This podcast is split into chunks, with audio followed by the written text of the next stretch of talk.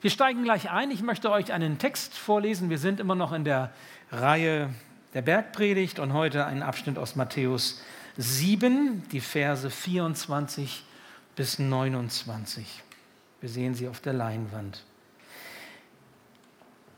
Darum gleicht jeder, der meine Worte hört und danach handelt, einem klugen Mann, der sein Haus auf felsigen Grund baut. Wenn dann ein Wolkenbruch niedergeht und die Wassermassen heranfluten und wenn der Sturm tobt und mit voller Wucht über das Haus hereinbricht, stürzt es nicht ein. Es ist auf felsigen Grund gebaut. Jeder aber, der meine Worte hört und nicht danach handelt, gleicht einem törichten Mann, der sein Haus auf sandigen Boden baut. Wenn dann ein Wolkenbruch niedergeht und die Wassermassen heranfluten und wenn der Sturm tobt und mit voller Wucht über das Haus hereinbricht, stürzt es ein und wird völlig zerstört. Als Jesus seine Rede beendet hatte, war die Menge von seiner Lehre tief beeindruckt, denn er lehrte sie nicht wie ihre Schriftgelehrten, sondern mit Vollmacht. Ich bete noch. Ja, lieber Herr, so lass uns heute dein Wort in Vollmacht hören. Lass uns hören, was du uns sagen willst und lass uns nicht nur hören, sondern setz du uns in Bewegung, dass wir das, was wir hören, auch praktisch werden lassen können, dass wir es umsetzen können, dass es uns bewegt im Leben und dass es etwas ausrichtet. Danke, Herr, dass du in der Mitte stehst. Amen. Egon hat gerade die Gitarre genommen, habt ihr es gesehen, wenn ihr den Kopf nicht gesenkt habt? Das ist auch gut so. Denn als ich diesen Text las und mich damit auseinandersetzte, bau nicht dein Haus auf den losen Sand, fühlte ich mich sofort erinnert an diesen Kinderschlager. Kennt ihr den? Ich erinnere mich an so ein Lied, wenn ich so einen Text höre. Und das ist so ein bisschen Kinderstory, könnte man denken, ja? Über diesen Text, bau nicht dein Haus auf den losen Sand, wurde nicht nur im Kindergottesdiensten, wer weiß, wo in der Welt schon gepredigt und wie viele Kinder und Jugendliche und vielleicht auch Erwachsene haben über diesen Text schon Predigten gehört in Gemeinden und Kirchen weltweit. Aber wisst ihr was, dieser Text geht viel tiefer, als man oberflächlich denkt. Und das ist nicht ohne Grund so, dass Jesus diesen Text bringt, und zwar am Ende am Ende seiner Bergpredigt. Und als ich so diese Geschichte hörte, erinnerte mich das an ein Geschehen vor etwas über zehn Jahren. Es war an einem Samstagmorgen, dem 18. Juli 2009, als um 4.40 Uhr ein Notruf einging bei der Polizei. Eine Frau am Telefon sagt, ein, ein Haus stürzt ab. Hilfe.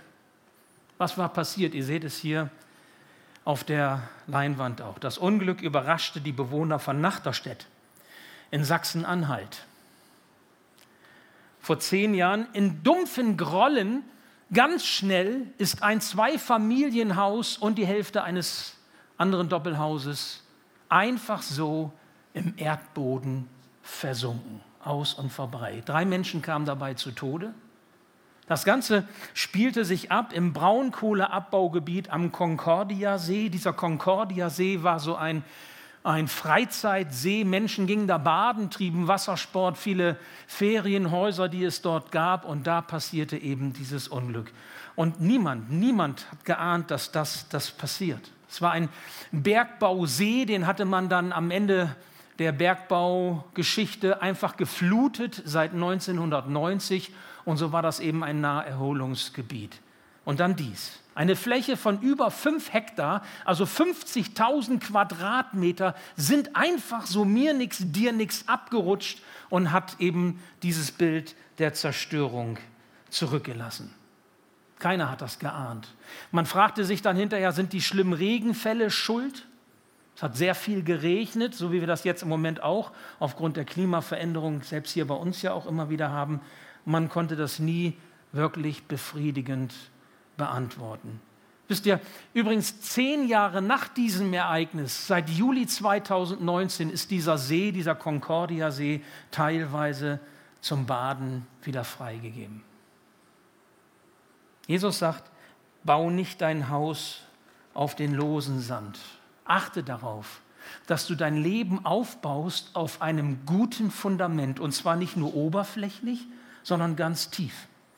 Wir haben eben Grüße vom ERF Südtirol gehört. Johannes hat sie uns mitgebracht aus Meran und äh, mancher von euch weiß, ich bin so ein bisschen beim ERF auch unterwegs, im Aufsichtsrat auch mit dabei und da wird jetzt neu gebaut werden müssen. In Wetzlar die Zentrale quasi, das Sendehaus muss komplett neu gemacht werden. Aus Brandschutzgründen ist das nötig, geht auch kein Weg dran vorbei und da ist es auch so. Es ist ein ehemaliges Bergbaugebiet und man kann nicht einfach nur ein Fundament jetzt gießen und äh, den Neubau darauf stellen, sondern man muss Pfahlgründungen machen, die tief in die Erde reingehen, kostet ein Schweinegeld, ist aber nötig, damit eben das, was da gebaut wird, wirklich auch trägt und zwar in der Tiefe trägt, damit nicht so etwas passiert und irgendwann alles zusammenbricht. Jesus gibt uns auch gleich die Konkretion mit. Er sagt, wenn du dein Leben auf einem festen Grund bauen willst, dann bedeutet das, du hörst meine Worte, das, was ich dir sage, nimmst die dir zu Herzen, aber du tust sie dann auch. Und wenn du das tust, dann hast du auf einem guten Grund gebaut. Seinen Worten gehorsam sein, das ist der gute Grund für unser Leben. Was Jesus hier sagt, hat also mit Gehorsam zu tun. Und das ist der erste Punkt, Leben aus einem gehorsamen Herzen. Wenn man sich überlegt, dann ist das nicht ohne Grund, dass Jesus seine Bergpredigt mit diesem Wort beendet. Das ist ja nicht irgendwie, ich sage jetzt mal Kindergottesdienst, oberflächlich äh, nettes Bildchen, sondern das hat eine tiefe Bedeutung für unser Leben. Nicht ohne Grund sagt Jesus das am Ende der ganzen Bergpredigt. Wenn ihr weiterschaut in Matthäus, danach kommt was anderes. Die Bergpredigt ist vorbei. Keine Sorge, wir predigen noch weiter über die Bergpredigt. Wir ziehen das jetzt nur etwas vor. Es geht noch weiter, aber das ist der Schluss der Bergpredigt. Und Jesus sagt damit, alles, was ich euch zuvor gesagt habe, alles, was ihr gehört habe, habt, was ich euch gelehrt habt, das ist wichtig und nicht, nicht nur zu hören wichtig, sondern dass ihr es auch lebt, dass ihr es anwendet. Hören und tun gehören zusammen. Hören alleine genügt nicht. Hören und tun stehen hier an dieser Bildgeschichte parallel zu Bauen und Fels. Du hörst und du tust und du baust auf einem festen Grund, auf einem Felsen. Und dann hat dein Leben die Chance, stabil zu sein. Bei allem Auf und Ab. Bei allen Stürmen, die, die kommen können, die wir ja auch erleben. Bei allen Schicksalsschlägen, bei allen Anfechtungen, bei allen Versuchungen. Wir haben eine Chance, auf einem sicheren, festen Fundament gebaut zu haben. Um mit Bestand zu bauen, muss also beides da sein. Hören alleine genügt nicht. Tun macht hier den Unterschied zwischen töricht und klug, zwischen dumm und weise.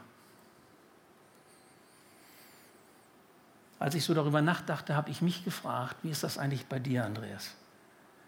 Wie oft hörst du ein gutes Wort von Gott und setzt es trotzdem nicht um?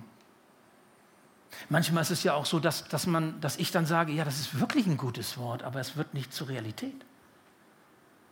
Vielleicht kennst du das auch. Gott spricht dich irgendwie an durch einen anderen Menschen, dadurch, dass du sein Wort liest oder weil du einen guten Gedanken von Gott ins Herz hinein, hineingelegt bekommst und, und trotzdem kommt er nicht zur Anwendung. Wie kommt's? Woran liegt's? Ist das Bequemlichkeit? Sind wir einfach nur faul und träge? Fehlt uns Disziplin? Sind wir unaufrichtig? Ja, ja, ja, aber Leben, nein, nein? Ist das die Macht der Gewohnheit? So schwer rauszukommen von diesen Gleisen, auf denen alles fährt? Oder lieben wir die Sünde zu sehr? Ich meine, wenn ich mich angucke, wenn ich mich frage, kann ich was sagen. Das ist von allem was dabei. Wie ist das bei dir? Wir wissen oft genug, wie es richtig geht und tun es dennoch nicht. Machen wir uns klar, im Blick auf das, was Jesus sagt, im Blick auf Gottes Ordnungen, im Blick auf Gottes Gebote, ist das nichts anderes wie Ungehorsam. Also im Hören zu bleiben, ohne die nötigen Konsequenzen für unser Leben zu ziehen.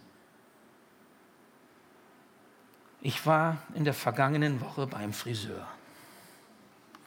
Interessiert euch nicht weiter, weiß ich. Mich schon. Jedes Mal, wenn der Spiegel dann höher geht, sage ich, ach nee, so genau will ich es nicht wissen, weil da wird es Licht an. Ne? Ich sage euch das, weil wenn ich beim Friseur bin, habe ich die... Ja, eh, Entschuldigung, Egon, ja. Okay, okay. Ist immer alles relativ, ich weiß. Ja, ja, komm, ich liebe dich trotzdem, du. Ich sage auch jedes Mal zu der Friseurin, das macht nichts, kann ruhig, ist egal, aber naja, gut. Äh, bring mich doch jetzt nicht ab, Mensch. Aber wenn ich beim Friseur bin oder mal beim Arzt, dann nutze ich die Gelegenheit und schlage Zeitungen auf, was ich sonst nicht mache. Und dann habe ich in einer Zeitung etwas gefunden, was ich zu Hause noch mal weiter recherchierte und was ich euch weitergeben möchte. Und das Ganze ist vor gut einer Woche tatsächlich passiert in Unterfranken. Da klingelt das Notruftelefon bei der Polizeizentrale in Nürnberg. Und ein kleiner Junge ist da dran, ein Fünfjähriger, und sagt, bitte holen Sie meinen Papa ab, er muss ins Gefängnis. Und dann legt diese Person wieder auf. Der Polizist war sich jetzt erstmal ganz unsicher, was soll er jetzt machen? Also es ist eine Kinderstimme, das hat er erkannt und Papa muss ins Gefängnis. So, was ist eigentlich los?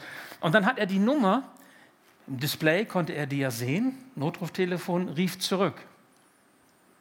Und dann nahm ein Vater das Telefon quasi ab und entschuldigte sich für das Verhalten des kleinen fünfjährigen Jungen. Mit Mühe konnte der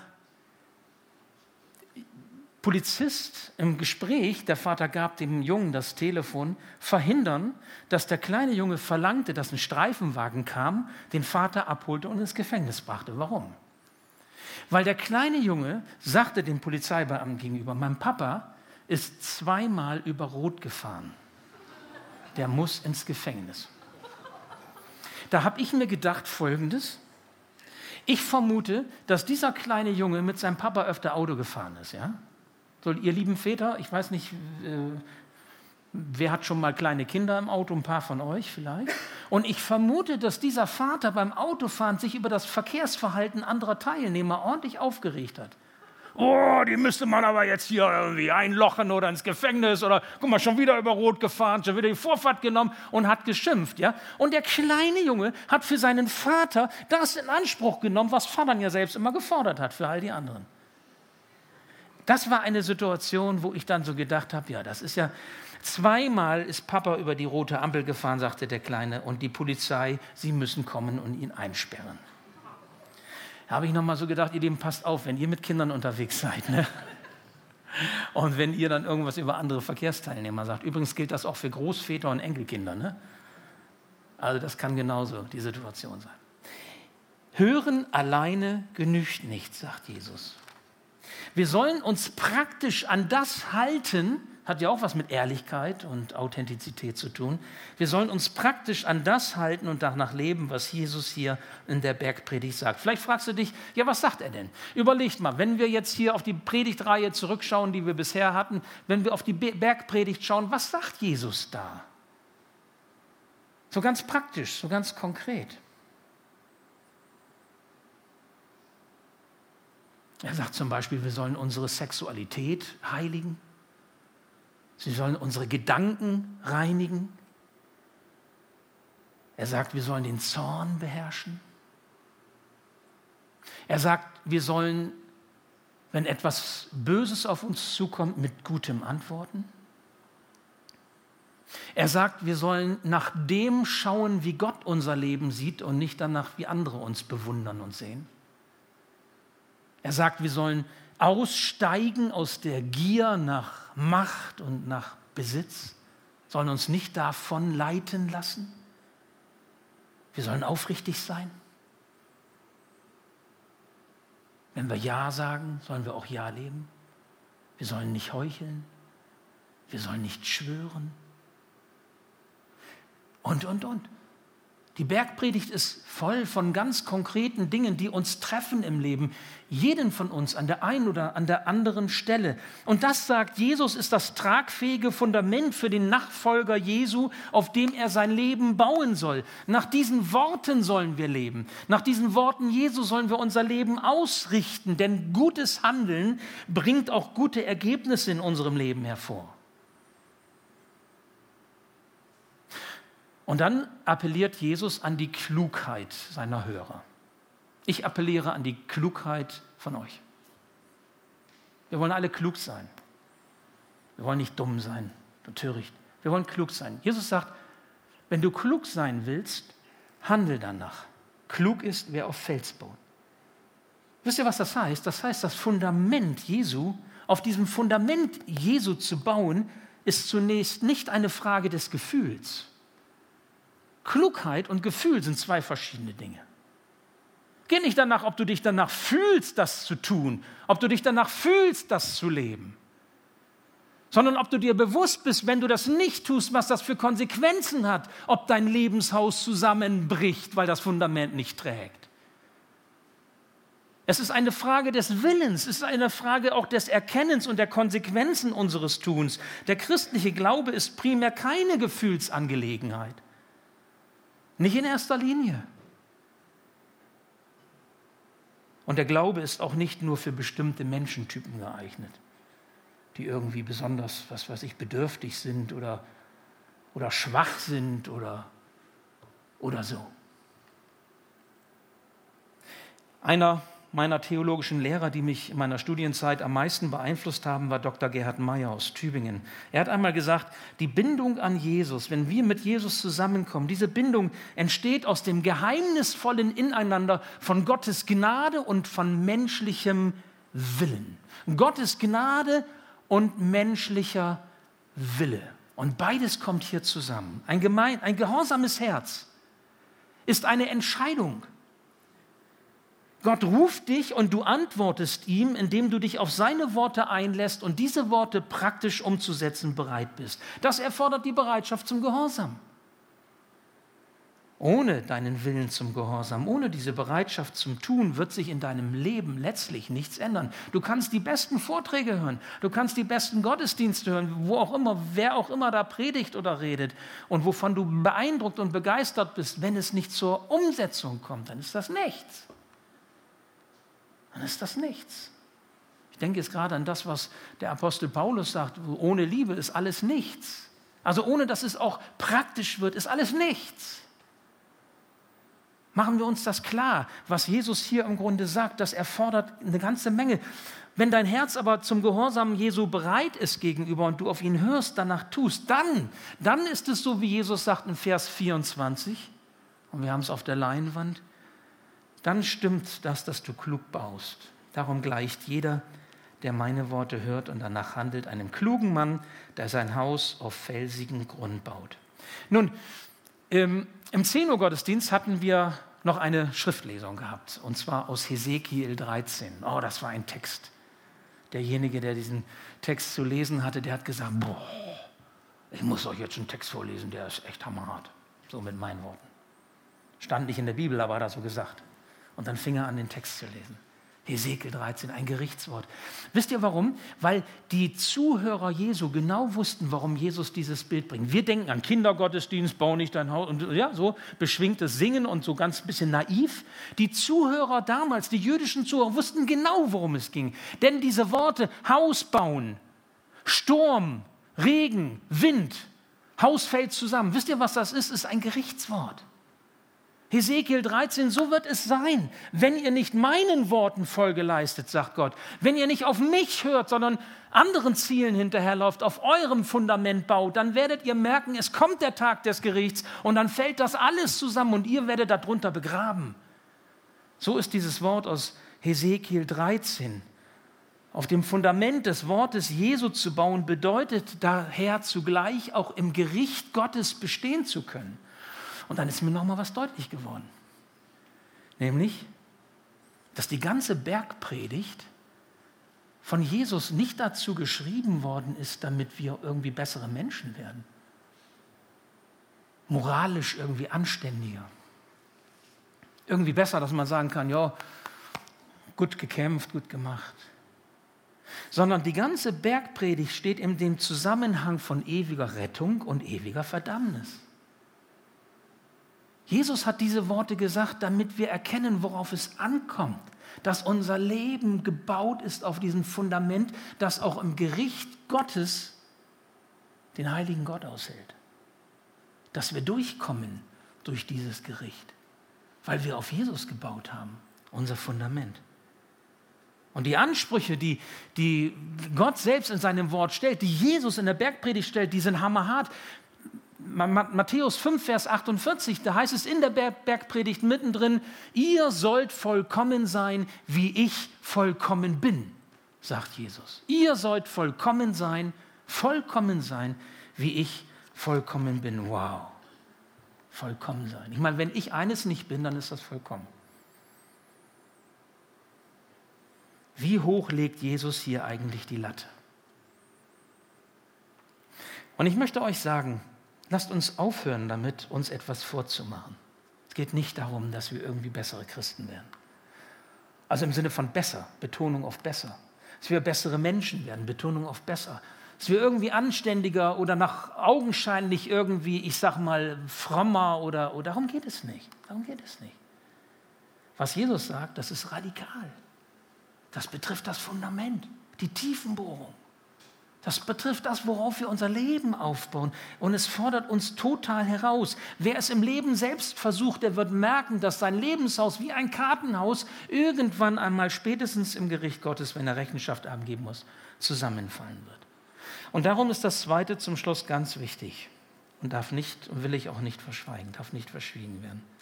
Dem Handeln Jesu vertrauen dem Handeln Jesu vertrauen. So wichtig, dass wir dahin kommen. Ja, unser Tun ist wichtig. Es gibt nichts Gutes, außer man tut es. Es gilt ja auch hier für die Bergpredigt. Jesus sagt es, du bist klug, wenn du das tust.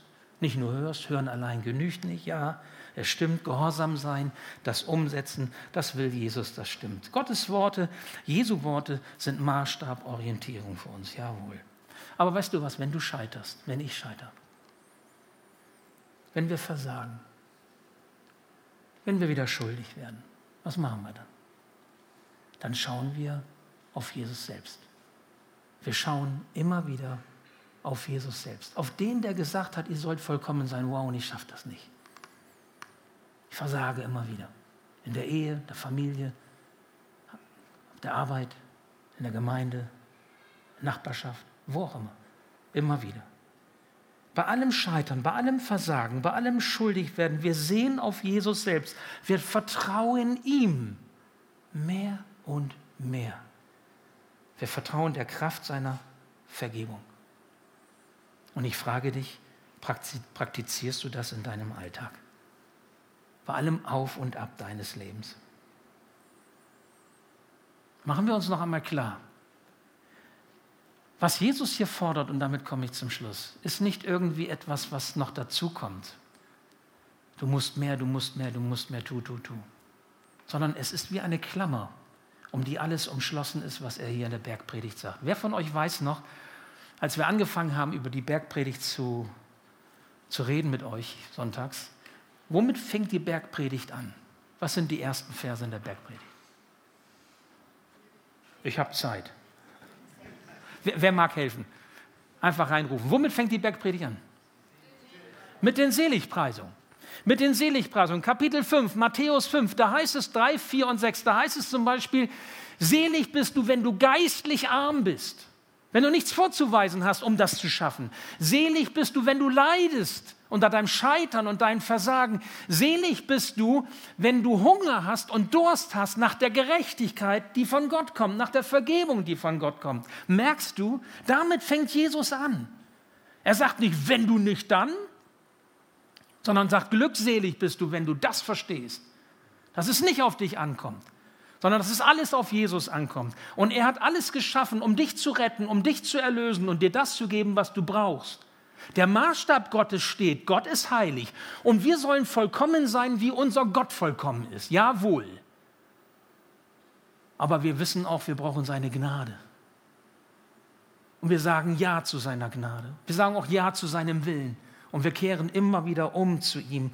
Wir wissen darum, dass wir es von uns aus nicht können. Und wir nehmen unsere Zuflucht immer wieder bei ihm. Das macht doch nichts. Das ist doch nicht schlimm. Das ist vielleicht für den Stolzen schwer auszuhalten. Das ist für den Rechthaberischen schwer auszuhalten. Aber das ist nicht für den bußfertigen Sünder schwer auszuhalten. der freut sich, dass da einer ist, der ihn errettet, der ihn erlöst. Und zwar aus Gnade. Einfach so. Jesus vertrauen, ihm immer mehr zu vertrauen, das ist es, was zählt. Und als Jesus das gesagt hat, so endet dann unser Text mit Vers 29, vielleicht können wir den noch mal eben sehen. Jesus lehrte sie nicht, wie ihre Schriftgelehrten heißt es, sondern mit Vollmacht. Und sie staunten, sie, sie konnten das gar nicht fassen. Und das stelle ich mir so vor. Es waren auf einmal nicht mehr nur die Jünger, die zwölf, sondern es heißt, auf einmal war die Menge da. Da waren noch andere, die hatten Hunger nach Leben, die hatten Sehnsucht nach Vergebung, die suchten Frieden für ihre Seelen. Und auf einmal merken sie, Jesus hat ein Wort des Lebens für sie. Und sie saugen es auf wie ein, ein Schwamm, weil sie es brauchen. Aber sie konnten es nicht richtig verstehen, weil das, was Jesus sagt, in Vollmacht gesprochen war. Und es übersteigt alle Verstehenskategorien, alles das, was wir so, so kennen. Weißt du, was ich dir wünsche? Ich wünsche dir, dass wenn du Gottesdienste besuchst und Predigten, Predigten hörst oder auch heute, dass du Jesus mehr und mehr vertraust dass du lernst, dich auf ihn einzulassen, auch wenn das, was du hörst von ihm, dein Verstehen, deine Verstehenskategorien übersteigt. Und du staunst. Und ich wünsche dieses Staunen, das an Jesus festmacht. Denn weißt du was, mit Jesus begegnet dir die göttliche Autorität. In Vollmacht. Senkrecht von oben kommt Gott zu dir und spricht zu dir. Und er kommt mit Segen, er kommt mit Heil, vielleicht auch mit Heilung, er kommt mit Kraft, er kommt mit ewigem Leben im Gepäck. Er offenbart sich dir und offenbaren heißt immer, es übersteigt mein Verstehen. Das wünsche ich dir, dass du in deiner Fassungskraft tief beeindruckt bist von Jesus selbst. Und nun liegt es an dir. Vom Hausbau. Bau nicht dein Haus auf den losen Sand, nun liegt es an dir. Wollen wir nochmal? Nee, machen wir. Nein, nein, nein, nein, nein, nein, das ist schon gut. Es liegt an dir. Bist du ihm gehorsam? Lässt du dich von seinen Worten praktisch leiten in deinem Alltag? Vertraust du darauf, dass er dich führen kann durchs Leben hindurch, sogar durch das Gericht Gottes hindurch, dass du unbeschadet sogar im Gericht Gottes standhalten kannst, nicht weil du perfekt bist, vollkommen von dir aus, sondern weil du gegründet bist auf diesem Fundament, das Jesus in deinem Leben ist. Pfahlbauten bis ganz in die Tiefe rein. Und da kann kommen, was will. Da können Krisen kommen, da können Versuchungen kommen, da können Anfechtungen kommen, da können Schicksalsschläge kommen, da können Krisen kommen, da kann und wird sogar das Gericht Gottes kommen. Aber du kommst hindurch, unbeschadet. Nicht, weil du so toll bist, sondern weil Jesus dich gerettet und erlöst hat. Darum geht es. Und das ist das, was er hier deutlich macht. Das möchte er dir schenken. Und wenn du das tust, dann hast du dein Leben auf Fels und nicht auf Sand gebaut. Und dazu segne dich der Herr. Und ich schließe mit einer Bitte. Wenn du merkst, dass dich etwas angesprochen hat oder etwas bewegt, vielleicht auch aus der Zeit, der Sommerzeit, das du mit hergebracht hast in diesen Gottesdienst hinein, sprich die, die Beter heute mit an, sprich die Seelsorger mit an, die bereitstehen für dich. Öffne dein Herz, lass für dich beten. Lass dir ein gutes Wort zu sprechen, ein Wort Gottes, das dich trägt, das dir hilft, auf einem guten Fundament zu bauen. Wir brauchen das immer wieder, ich brauche das immer wieder. Ich bin froh, dass es vereinzelt Menschen gibt, die das auch mir sagen. Du brauchst das, ich denke, wir alle brauchen das genauso. Wir können uns nicht selbst, wir brauchen das von außen, es muss uns auch zugesprochen werden. Nutz diese Möglichkeit. Die Möglichkeit, lass dich über dich beten, lass dich segnen, sprich dich aus, wenn es dir eine Hilfe ist. Ich bete noch. Ja, lieber Herr, und so möchte ich dich darum bitten, dass du dein Leben stiftendes Wort uns ins Herz sprichst. Danke, dass wir dir vertrauen dürfen, mehr und mehr. Und dass wir, wenn wir deine Worte hören und die uns zu Herzen nehmen und danach tun, dass wir unser Leben auf einem guten Grund gebaut haben. Herr, und dass du uns den Weg führst bis hinein in deine Ewigkeit. Danke, Herr, dass du der Retter bist in unserem Leben. Und dass es nicht darum geht, ein bisschen besser zu werden oder irgendwie noch so ein bisschen Makulatur oder Schönfärberei, sondern dass es wirklich darum geht, Herr, dass unsere Herzen erneuert werden und wir das ins Herz hineingelegt bekommen, was von dir kommt. Ein neues Herz, einen neuen Sinn, einen neuen Geist. Herr, und darum bitten wir dich, wirke du. Und lass uns dieses Wort mitnehmen, auch in die Woche, die vor uns liegt, in die Zeit, die jetzt kommt. Danke, dass du da bist und dass du uns an die Hand nimmst und uns führst. Amen.